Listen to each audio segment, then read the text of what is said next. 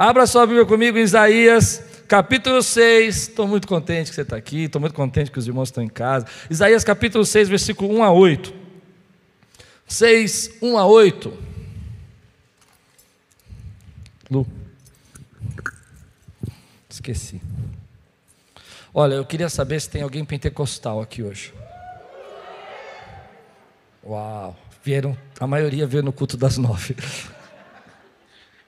Quando você fala para um pentecostal, Isaías 6, o que, que acontece com o pentecostal?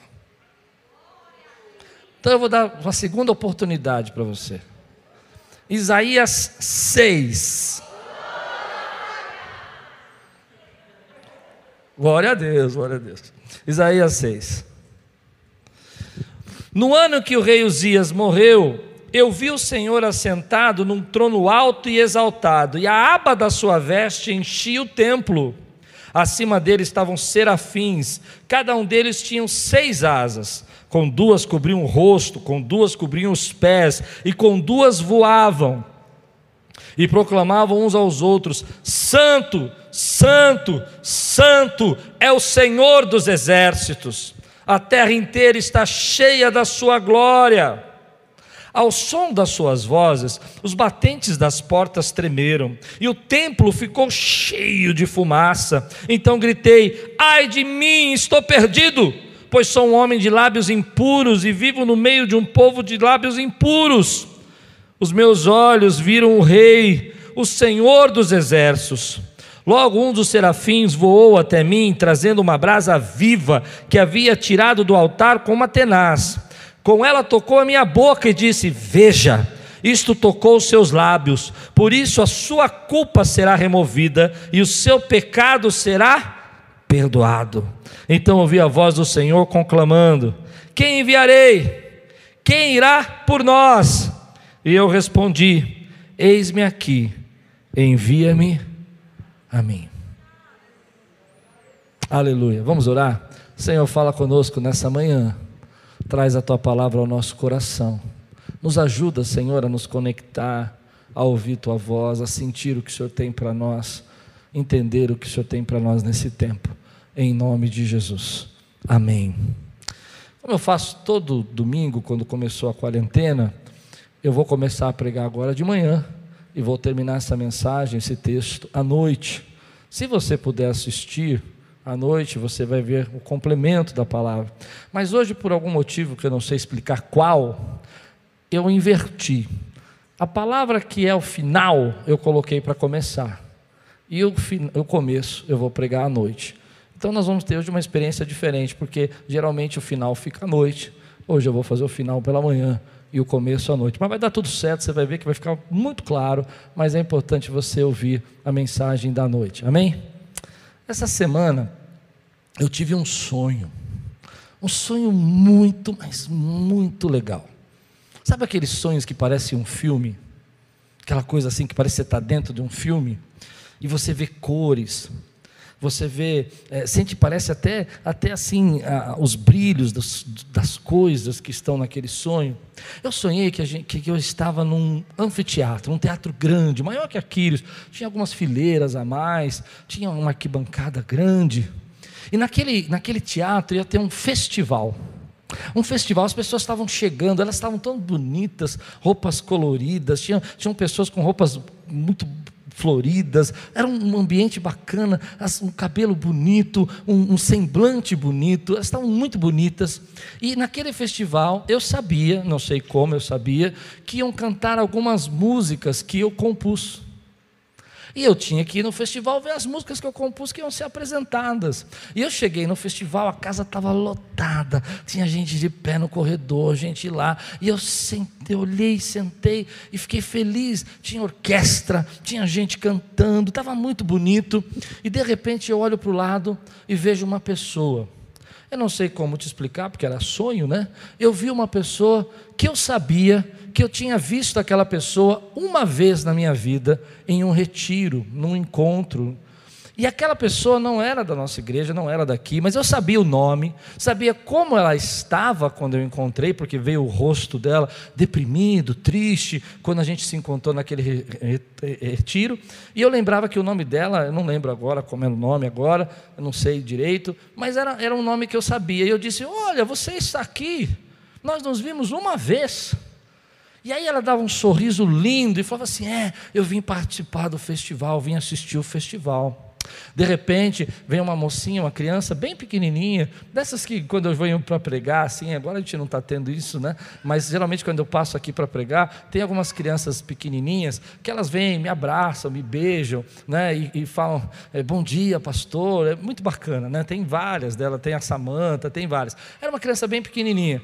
E aí ela veio comigo, eu sentei aqui no meio onde vocês estão sentados, mais ou menos. Ela veio do meu lado e segurou minha mão muito bonita, muito feliz. E à medida que a música começou a tocar, ela passou para ser jovem, jovem pré-adolescente, passou para adolescente, passou para adulto, tudo segurando minha mão. E ela olhava para a música e sorria, e ficava espantada com aquilo. E de repente eu vou olhando para ela, ela vai ficando uma adulta, vai ficando já uma, uma senhora, e depois uma, uma, uma jovem senhora, cabelos brancos, olhando para mim assim e sorrindo. E eu sabia que aquela criança eu tinha encontrado algumas vezes na minha história como pastor, e a vida dela tinha sido direcionada, ela se tornou uma cristã, porque ela tinha se esbarrado com a gente. E aí vem a interpretação que Deus me deu e a palavra que Deus me deu. A nossa vida, querido, é esse ajuntamento, esse esbarrar com pessoas.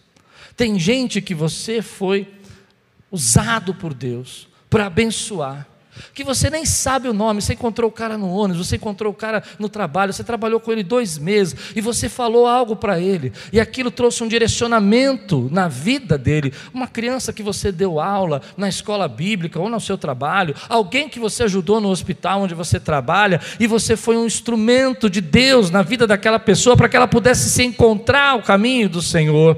E nesse festival, a música que está contando é a música da tua história, da tua vida, é o seu galardão, é Deus mostrando a quantidade de gente que Deus usou você para abençoar, para transformar, para tocar na sua caminhada e na sua jornada. É Deus dizendo para mim naqueles sonhos assim: olha, há pessoas que você não imagina, que não vão dar likes a você, que não vão responder a você, que não vão curtir você, mas que um dia eu usei você, e elas vão estar todas ali no seu galardão, porque você foi um instrumento de Deus, porque você foi um canal de Deus. Então, no texto que eu li, há uma palavra que me chama a atenção: é Deus dizendo assim: a quem enviarei? A quem enviarei? Quem há de ir por nós? Acho que você não entendeu. A tua vida, querido, é esse chamado de Deus. Nosso Deus é um Deus que nos chama. Nosso Deus é um Deus que conclama, a palavra usada aqui é conclamou o Senhor. A quem enviarei? Olha que interessante, querido, quando você olha a, nossa, a palavra de Deus, Deus é um Deus que chama e envia. Diga comigo, chama e envia. Diga de novo, chama e envia. E essa jornada de vida, querido, os seus atos aqui na terra vão ecoar na terra e na eternidade, vão fazer parte do seu festival. E aí você vai definir se a casa vai estar lotada ou se a casa vai estar vazia. Se a música que vai cantar no teu festival é a música Eu fui enviado ou não texto diz que Deus conclama Isaías e fala: A quem enviarei? Quando você olha a palavra de Deus, Deus é um Deus que nos chama e nos envia. Deus chamou Abraão e disse: Sai da tua terra e se tu uma bênção. E enviou para que ele começasse a ser o pai da fé, o pai de uma nação. A Bíblia diz que Deus chamou Moisés. E quando Deus chamou Moisés, é interessante porque a palavra de Deus diz que Moisés olhou a sarça, ficou olhando, foi chegando perto, falou: Que, que negócio é esse? E de repente ele ouviu uma voz da, da sarça dizendo: Tira as sandálias dos pés, porque o lugar onde você está pisando é santo. Então Moisés foi lá e tirou seus sapatos e foi andando. Falou: Que, que negócio é esse, gente? Que história é essa aqui? E aí Deus fala assim: Moisés, eu ouvi o clamor do meu povo, eu ouvi o clamor e o sofrimento do meu povo, e eu vou enviar você para que você seja um instrumento para a libertação daquele povo. Meu querido, eu não sei se você está entendendo, lá no céu Deus está gritando hoje: a quem enviarei? Quem há de ir por nós? Assim como Deus no passado disse: A quem enviarei? Hoje, lá no céu, Deus está dizendo para a igreja dele: Quem enviarei? Deus está procurando pessoas, querido, que estão dispostas, que aceitam, querido, um chamado de Deus para a sua vida. Da mesma maneira, alguns viram a sarça, mas outros sentiram só uma impressão do coração. A Bíblia diz que Neemias estava ali eh, angustiado, porque tinha ouvido falar que a terra dele, a nação dele, os muros tinham sido destruídos, e de repente aquela angústia tomou conta do coração de Ele disse: Eu preciso fazer alguma coisa. Talvez dentro dele estivesse ouvindo: Quem enviarei? Quem enviarei? E ele dizendo: Envia-me a mim, Senhor, envia-me a mim e ele vai reconstruir o muro. E hoje nós somos aqueles que reconstruem o muro da família, o muro da casa das pessoas que não conseguem viver nos caminhos do Senhor. Deus diz: Quem enviarei? E o que você responde? E o que você responde? Da mesma maneira, a palavra de Deus diz que Deus chamou Paulo e disse assim: Olha, eu te envio aos gentios, vai pregar aos gentios. E Paulo foi pregar aos gentios. Da mesma maneira, Deus diz: Eu te envio, Pedro, como pescadores de homens, porque o nosso Deus é um Deus que nos chama e é um Deus que nos envia. Ele nos chama e nos coloca aquilo para mudar a história, para transformar a história, para fazer com que pessoas possam nascer de novo. Por isso fica uma pergunta para nós: por que fazemos o que fazemos? Por que fazemos o que fazemos? Por que estamos aqui? Por que saímos pela rua? Por que cultuamos a Deus no domingo, no meio da pandemia? Por que ligamos as nossas televisões? Sabe, eu acredito muito no que eu vou dizer para você. Em algum lugar, hoje, nesse manhã, tem uma mulher. Ela mora numa casa muito simples, nas vasilhas que estão naquela casa já não tem mais comida. Ela segura o nenezinho dela no colo, ela chora. O marido já abandonou, ela se sente repudiada. E lá dentro da casa dela, sem ela conhecer Deus, talvez, sem ela saber de Jesus, ou sem ela entender nada, dentro do coração dela tem algo dizendo assim: Senhor, se o Senhor existe, se o Senhor é real, faz alguma coisa. E lá no céu tem um Deus gritando: A quem enviarei?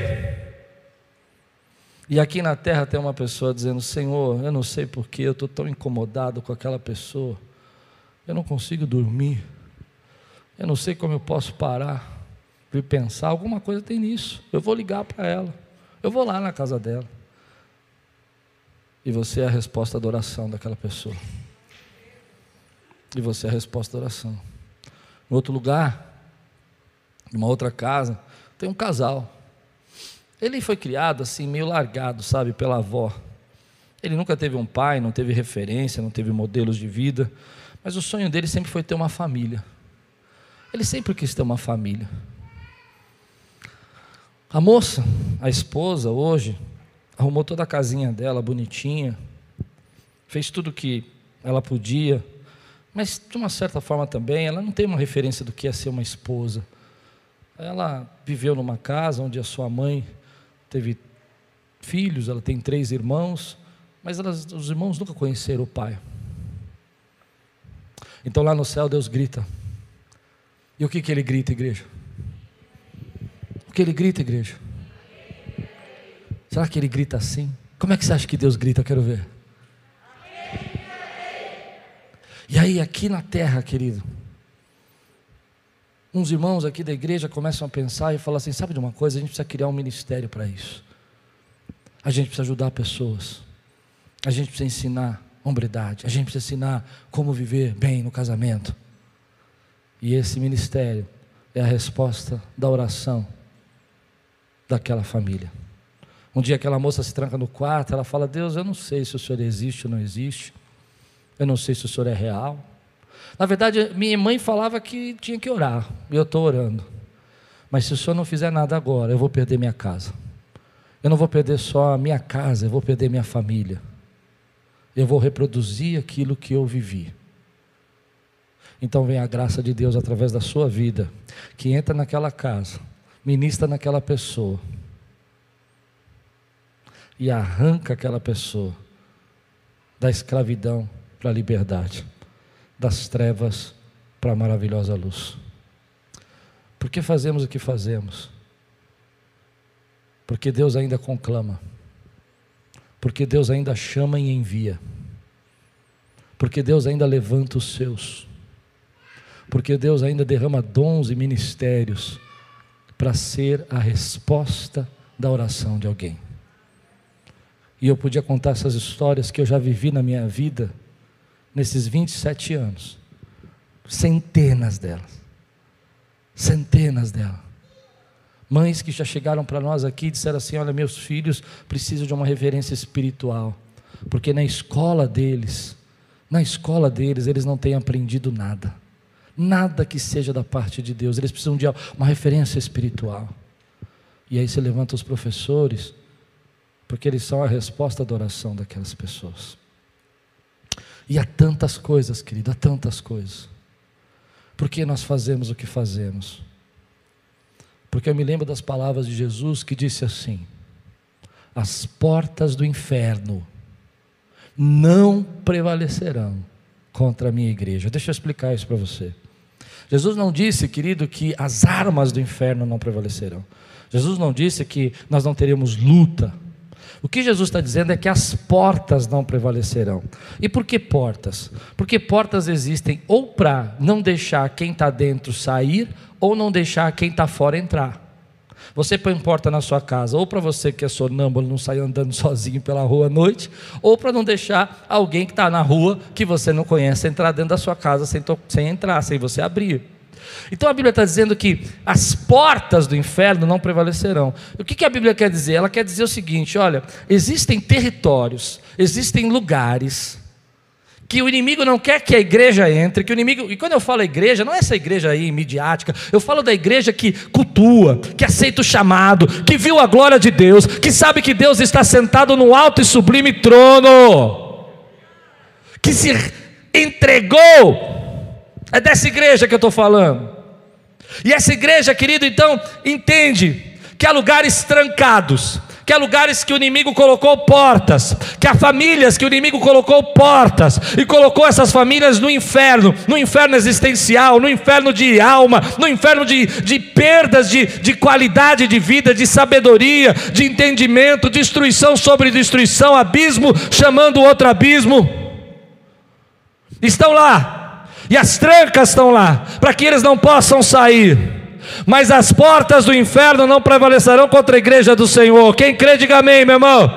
Então, querido, a igreja avança, ela entra nesses lugares e ela diz: sai para fora, vem para fora, volte à vida, ser livre.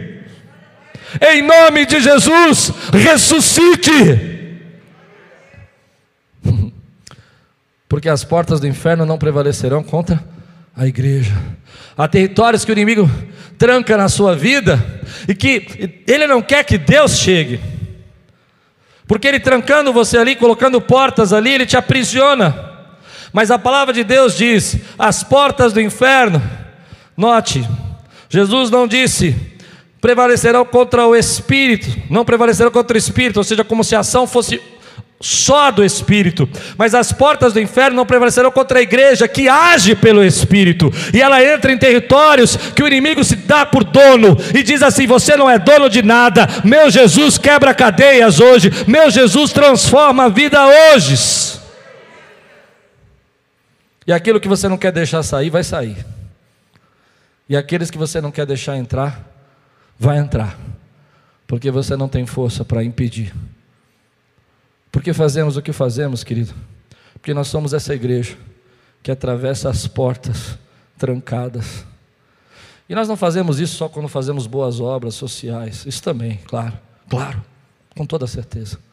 Mas fazemos isso quando oramos por alguém, quando intercedemos, quando intercedemos na madrugada, quando nos ensinamos a Bíblia, porque às vezes tem alguém dizendo assim: sabe Deus, eu escuto tanta coisa, eu ouço tanta coisa. Eu não sei o que é verdade. Tem céu, não tem céu, tem inferno, não tem inferno, vai, vai voltar, não vai voltar. É Jesus, não é Jesus? Me ajuda. E Deus levanta profetas, mestres, para tirar essas pessoas do cativeiro. Porque Jesus ainda quebra cativeiros. Porque Jesus ainda destroça julgos e despedaça as cadeias. No ano que o rei Uzias morreu, eu vi num alto, sublime trono que tinha um rei sentado nele. E o seu nome é Jeová. E o seu nome é Deus de toda a provisão, toda a glória. Querido, nesse tempo não deixe ninguém enganar você. Nesse tempo não deixe ninguém confundir sua cabeça. Deus ainda chama e Deus ainda envia. Nesse tempo, querido, onde a gente está passando tantas coisas nessa pandemia, não deixe que as pessoas coloquem na sua cabeça que você está aqui porque você não sabe o que fazer, ou porque você ajuda alguém, porque as pessoas não reconhecem, afinal de, afinal de contas você faz as coisas, as pessoas não veem o que você faz, e elas às vezes até te falam mal de você. Não deixe ninguém confundir a sua cabeça, porque um dia vai ter um festival, e no festival você vai dizer: vai valer a pena. E no festival você vai dizer: Oh Senhor, obrigado. Eu nem sabia que eu abençoei essa pessoa. Eu nem imaginei que aquele dia que eu fiz aquilo trouxe tanta bênção, porque eu não sabia que eu era um abençoador. Quem pode dizer glória a Deus? Eu não sabia que eu era usado dessa maneira. Não deixe ninguém confundir você nesse tempo, querido, achando que Deus não está falando com você, ou que Deus não te envia, porque Ele te envia. Não deixe ninguém dizer para você, querido, que nós fazemos essas coisas porque somos apenas religiosos. Não, nós fazemos essas coisas porque um dia nós entramos no templo do Senhor e vimos a glória dele, e vimos, Senhor, a fumaça da Sua presença gloriosa, e a nossa visão que estava eh, turva, não conseguia enxergar, através da fumaça foi clareada, e nós nós vimos que Deus é glorioso. Algumas pessoas estão confusas hoje, porque elas acham que fazemos o que fazemos, elas querem dizer para nós, porque fazemos porque não temos mais nada, mais nada para fazer, mas na verdade nós fazemos o que fazemos, porque um dia nós ouvimos lá no céu um grande brado: A quem enviarei? Quem há e aí, pessoas esquisitas, pessoas estranhas, um tipo de gente que as pessoas não conseguem entender, começa a se levantar e dizer: Senhor, eu preciso fazer alguma coisa, eu preciso ajudar aquele camarada, eu preciso socorrer aquele irmão, eu preciso ligar para aquela pessoa, eu preciso pregar para essa pessoa, eu preciso entrar na internet e falar de Jesus. Oh! Meu irmão, eu não sei se você sente a presença de Deus como eu sinto, mas se você sente, dá lugar, dá um glória a Deus aqui, querido porque às vezes as pessoas querem confundir você e dizer: olha, você está fazendo isso, mas você não pode fazer porque você não tem capacidade, porque você não tem condição. Mas o texto diz, querido, que Isaías, quando viu a glória de Deus, ele pensou: ai de mim, eu sou um homem que tenho lábios impuros, ou seja, eu sou imperfeito, eu tenho coisas erradas na minha vida. Mas Deus chama as pessoas desqualificadas, Deus chama as pessoas inapropriadas, Deus não, não chama pessoas capacitadas, Deus chama pessoas que podem ser capacitadas por Ele. Sabe por quê? Porque Deus lá no céu olha para nossas inadequações e continua sendo sendo Deus que transforma, continua sendo Deus que regenera, continua sendo Deus que quebra cadeias. Eu sou esse desqualificado que Deus chama. Aliás, eu acredito que Deus está procurando pessoas estranhas hoje, que não se sentem qualificadas, porque muita gente se sente muito qualificada. Olha como eu canto, olha como eu prego, olha como eu sou sábio, olha como eu tenho dinheiro. Mas o tipo de gente que Deus está procurando é aquela pessoa que diz assim: ai de mim, ai de mim, ai de mim se eu não fizer nada, ai de mim se eu não caminhar, ai de mim se eu não conseguir ver a glória de Deus. E é essas pessoas que recebem de Deus a regeneração, é essas pessoas que recebem de Deus a transformação. São essas pessoas, querido, que Deus pode usar, são essas pessoas que Deus começa o movimento. São aquelas que falam assim: Senhor, eu quero ser a resposta da oração de alguém. Eu não estou apenas na igreja porque meu papai, minha mamãe, meu tio vai. Eu estou na igreja porque eu vi Sua glória, eu sei quem o Senhor é. Eu estou na igreja porque eu ouvi uma voz dizendo: Quem enviarei? Já fui muito tempo na igreja por causa de alguém. Agora estou aqui por mim mesmo, porque eu sei quem tu és. Porque eu sei quem tu és. Eu sei quem tu és. Tem muita gente que fica confundida nesse tempo, achando que as suas imperfeições impedem o seu chamado. E Deus está dizendo na sua palavra aqui do que chamou Isaías. E veio uma tenaz do céu. E o tenaz hoje para nós é o sangue de Jesus que nos lavou de todo o pecado. e essa tenaz veio, tocou nos lábios dele e disse assim: Assim essa tenaz te tocou, os seus pecados foram perdoados.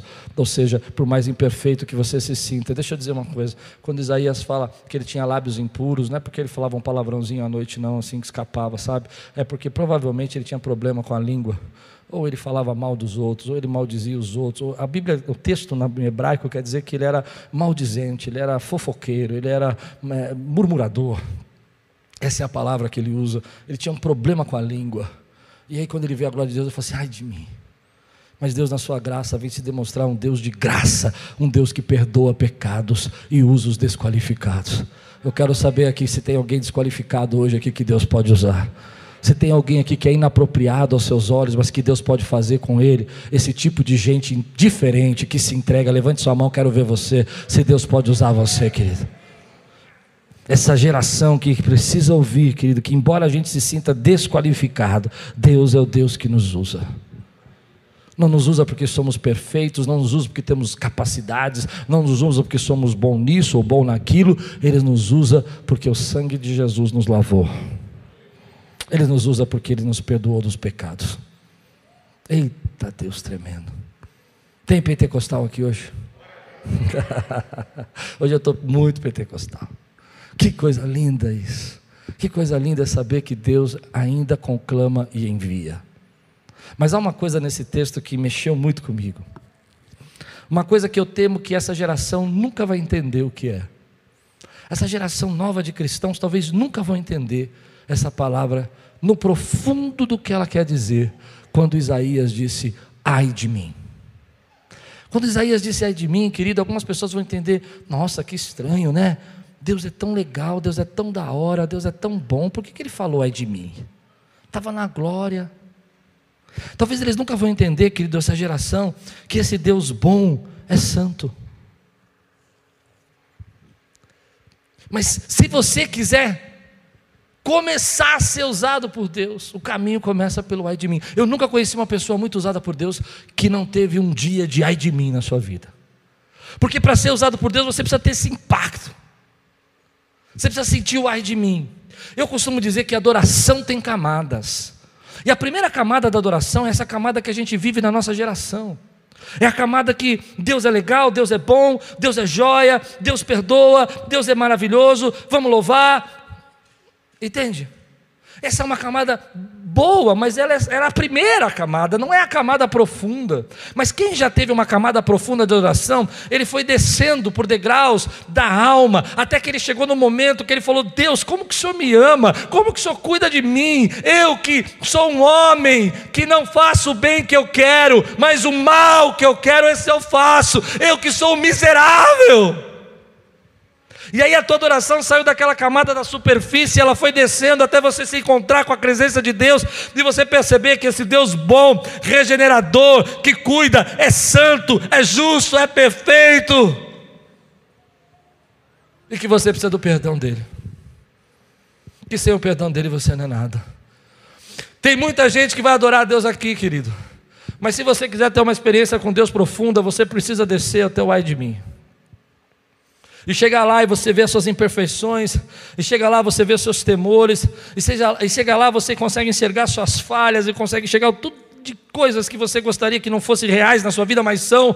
Mas aí você sabe que você precisa de um Salvador que você não consegue se salvar sozinho, que você precisa de um Deus que regenera, que você precisa de um Deus que transforma, você não precisa de um Deus bom, você precisa de um Deus justo, você precisa de um Deus santo, você precisa de um Deus que te tira das trevas, que tira as garras de Satanás das suas costas e traz para a maravilhosa luz dele.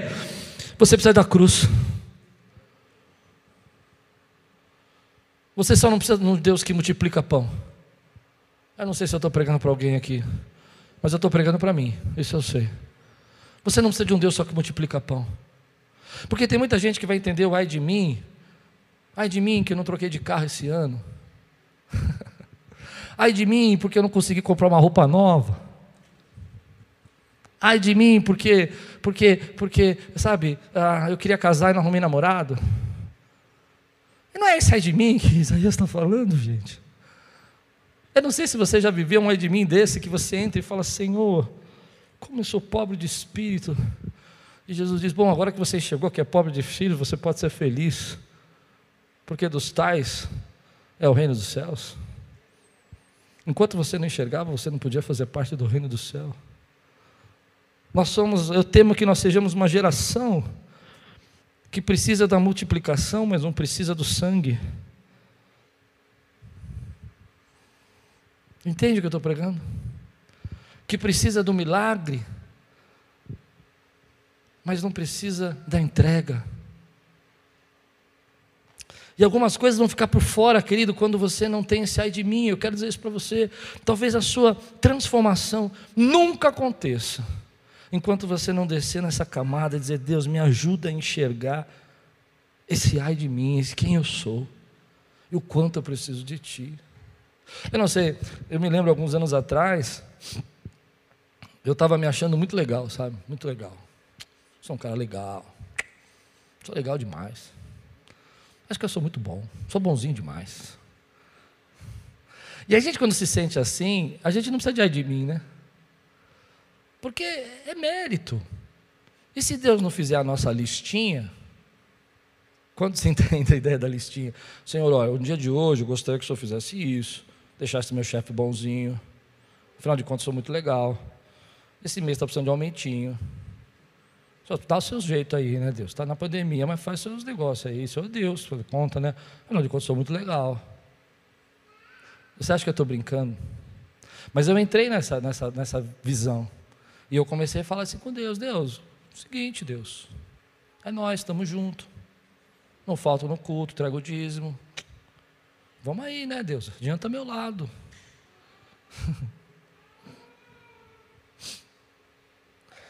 Mas quem já entrou no Santo dos Santos e viu a glória do Senhor não consegue fazer isso. Porque diante da santidade de Deus, todos nós caímos de joelhos e dizemos: ai de mim. Todos nós reconhecemos. Algumas pessoas, quando a gente fala sobre o ai de mim, as pessoas ficam com medo, elas falam, mas, ai, pastor, mas ai de mim, Deus é bom, eu tenho que falar que Deus. Gente, deixa eu dizer uma coisa para você: não confunda Deus com Papai Noel. Tem o Papai Noel que não existe, e tem Deus. Deus não é um velhinho bondoso que vai entregar presente no Natal para você. Deus é Deus. E sabe uma coisa que a gente não prega mais? Que Deus é santo. Quantos creem que Deus é santo?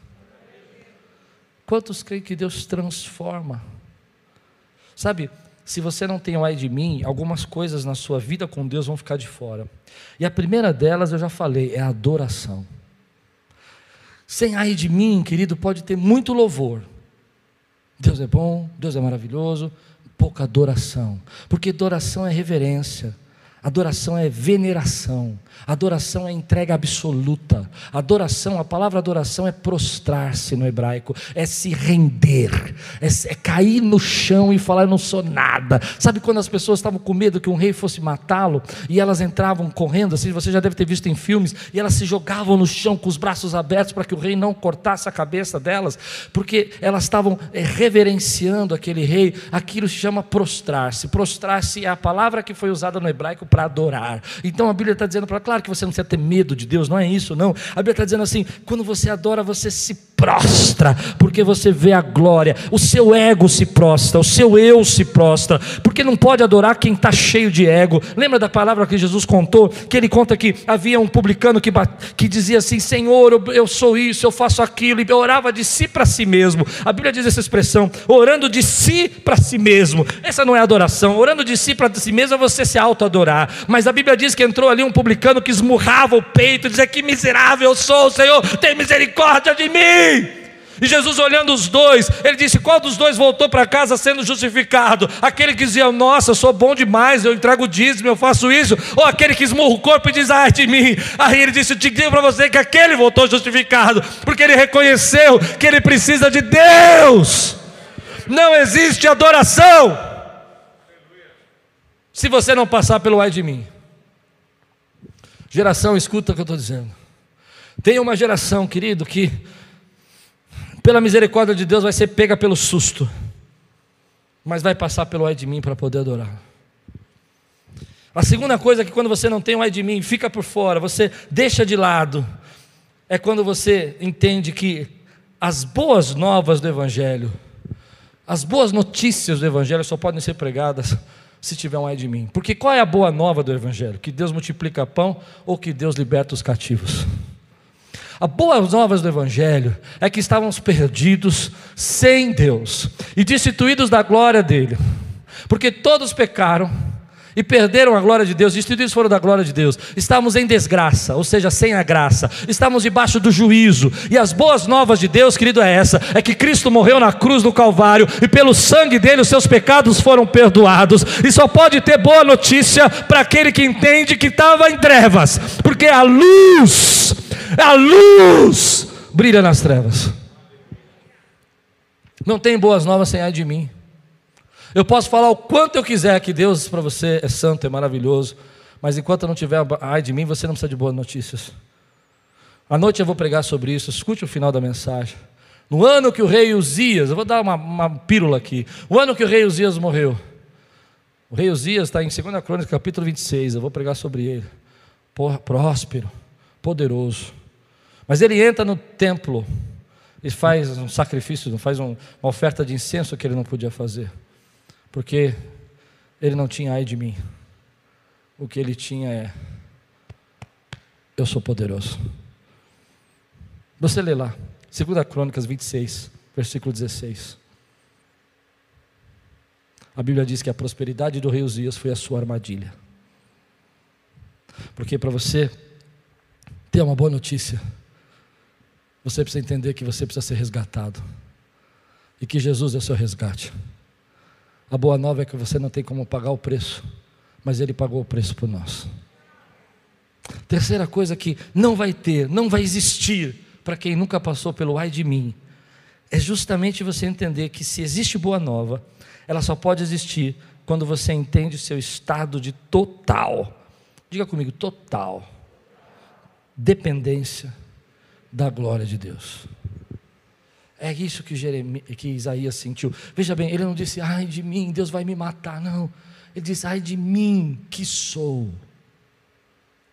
Não é medo, é a necessidade de entender que você não se transforma, quem te transforma é Deus. E para você entender isso, você precisa entender a glória e a dependência que você tem.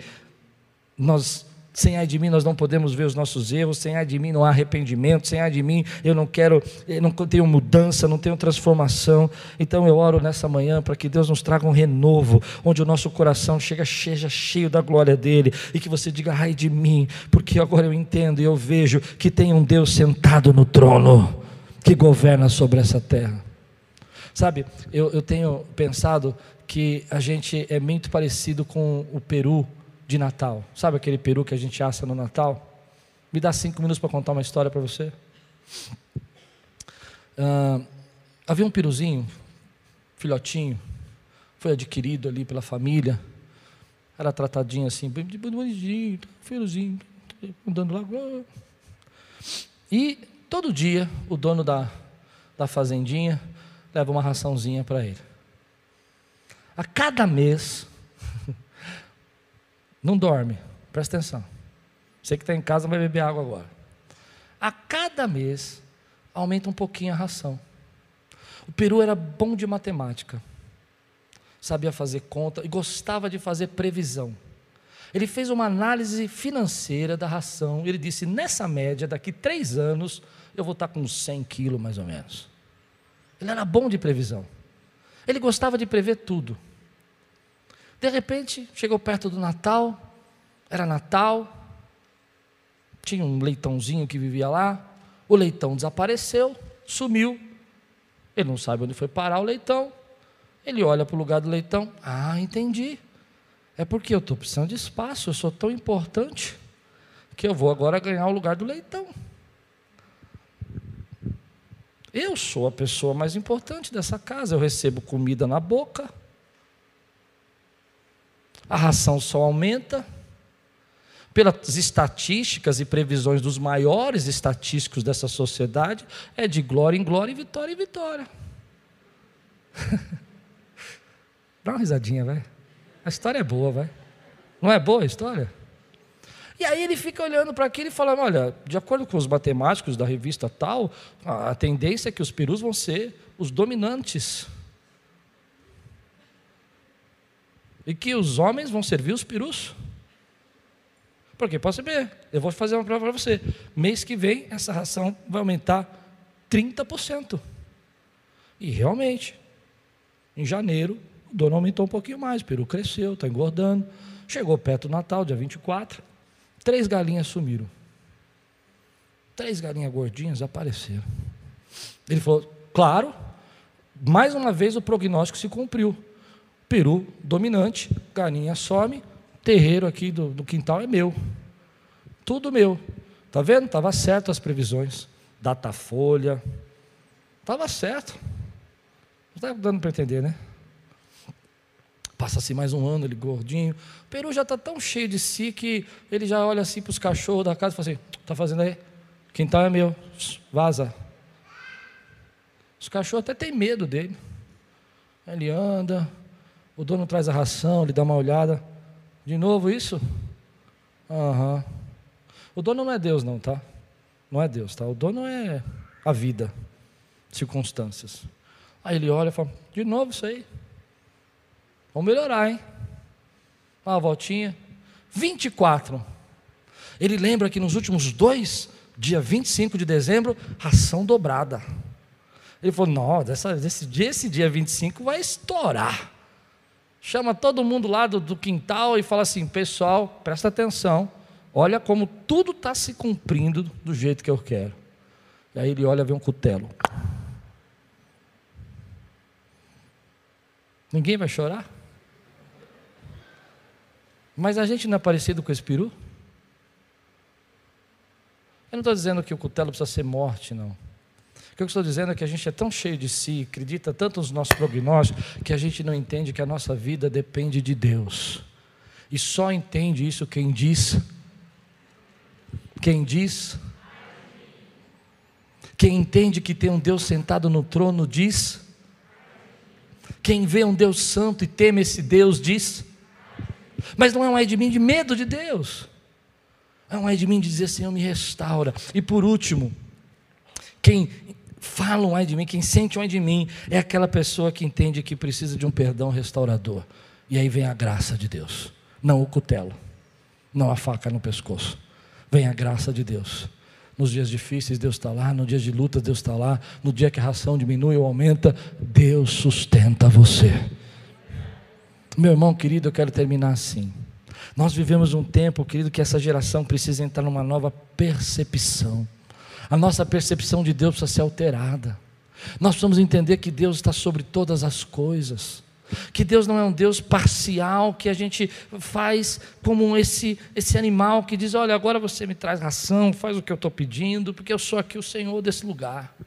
Nós vamos entender, querido, que as nossas bases da nossa religiosidade precisam ser chacoalhadas.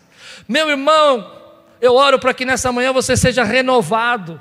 Eu oro para essa da manhã, os dons seus sejam ativados e você comece a sentir saudade da glória de Deus e dizer: Senhor, eu quero entrar numa adoração profunda, eu quero ter minha percepção mudada de quem tu és, de que tu podes fazer. Eu quero ver que o Senhor está sentado no trono da minha vida e que a tua glória enche toda a terra. Eu quero escutar o Senhor dizendo: quem enviarei? E sentir dentro de mim o arder da tua presença, e sentir, Senhor, envia-me a mim, renova. Eu não aceito apatia, eu não aceito o esfriamento dessa geração, eu não aceito o distanciamento da nossa geração. Eu sei que a tua palavra diz que o amor de muitos esfriaria, mas não o meu, porque eu sei que a chama no teu altar e a brasas vivas voando aqui.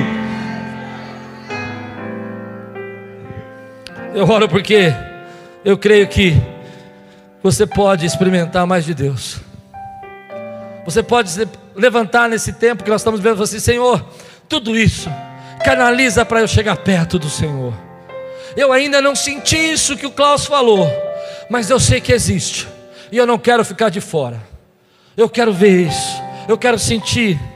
Eu quero sentir a tua presença, como eu senti em batismos do Espírito. Eu quero sentir a tua presença, como senti da primeira vez. Sabe, querido, não importa o quanto você cresceu, não importa quantas experiências você já teve com Deus, Deus tem mais para você. Eu não posso acreditar, porque eu tenho 27 anos de pastor, que eu já preguei muitos textos da Bíblia, que Deus não vai me revelar mais nada novo. Deus tem algo novo para revelar para mim, como revelou dessas portas que eu contei para você hoje, numa conversa com a minha filha. Sabe, querido, quantos creem que podem ir além com o Senhor aqui? Quantos creem que podem ir mais profundo com Deus?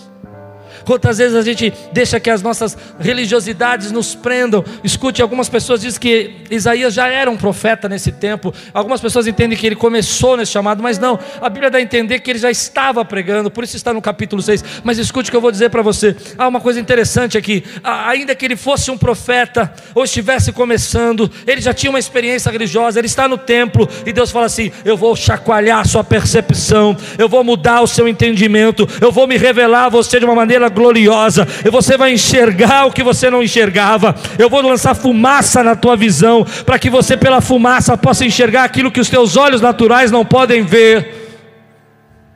Então, a resposta de Isaías é a resposta que eu quero ouvir.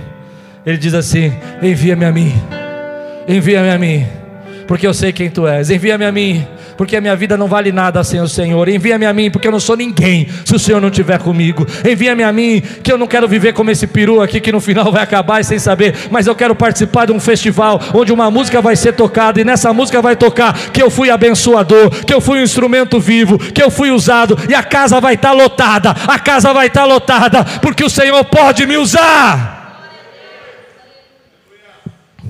Oh, vem Espírito Santo, vem, vem. Vem, renova, vem, vem, batiza, vem, vem, quebra cadeias, quebra dúvidas. Querido, nós estamos lutando. Eu, eu preciso falar, discirna isso no espírito, não discirna na razão. Na razão você não vai entender. Hoje eu estou aqui lutando contra uma potestade, uma potestade que diz: fique frio, fique apático, fique distante, mas aqui, querido, as portas do inferno não prevalecerão. E quem está trancado dentro dessa apatia, Deus está pondo para fora hoje. Porque Deus ainda ouve o clamor dos oprimidos, Ele ainda ouve o clamor daqueles que estão presos, Ele ainda ouve o clamor daqueles que estão escravizados, Ele ainda vê o seu coração e suas mãos levantadas e Senhor, eu quero ser a resposta de alguém, eis-me aqui, envia-me a mim, do meu jeito, do jeito que eu sou, imperfeito, eu tenho problemas, eu sei que o Senhor pode me transformar a hora que quiser, mas eu estou pronto para ser enviado. Então Isaías diz assim: envia-me a mim.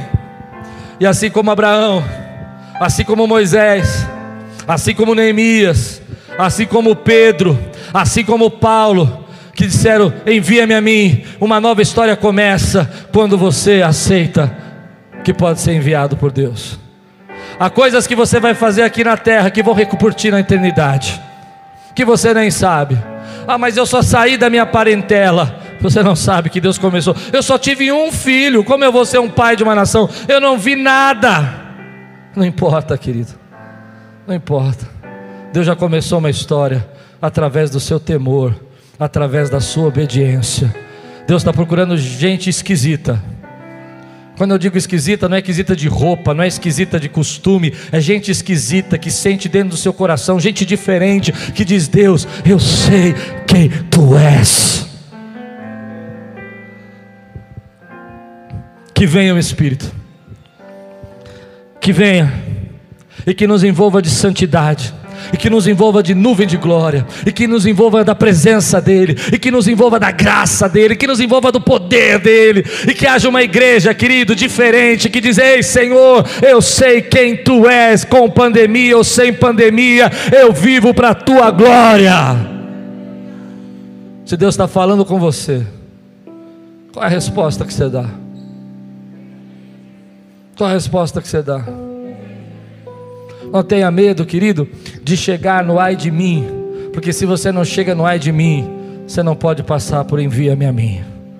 Só vai no envia-me a mim quem passou pelo ai de mim, quem sentiu a tenaz, que é o sangue de Jesus lavando dos pecados e os seus pecados perdoados. Então pode dizer: Senhor, envia-me a mim.